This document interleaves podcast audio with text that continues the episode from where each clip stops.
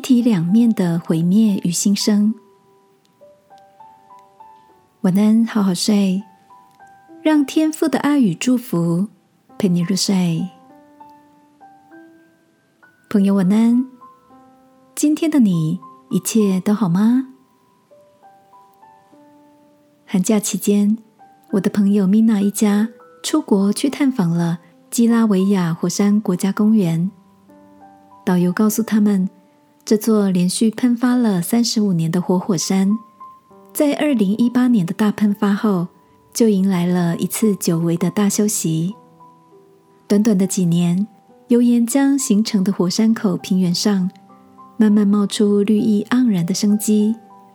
岩地裂缝中长出树丛，开出了鲜艳的花朵，而平原的中心仍然不断的。从地里冒出蒸腾的白烟。米娜说：“她很惊讶的发现，他们眼中所见的陆地、高山、雨林、珊瑚礁、丰饶的土壤跟迷人的沙滩，都是源自于火山。原来，活火山不只是刻板印象中毁灭的象征，也同步拥有孕育新生的意义。”听着好友的分享。让我想起从前看过的电影《海洋奇缘》。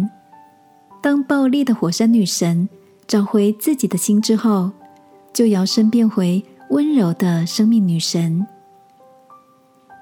亲爱的，你是否也曾经在某个备受震撼的转泪点，感受到几乎要承受不住的压力？而在变动趋于平静后，才发现原来。危机里其实藏着转机。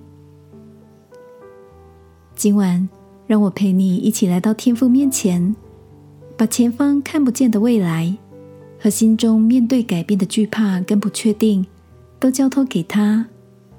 因为天父告诉我们：“我要做一件新事，如今要发现，你们岂不知道吗？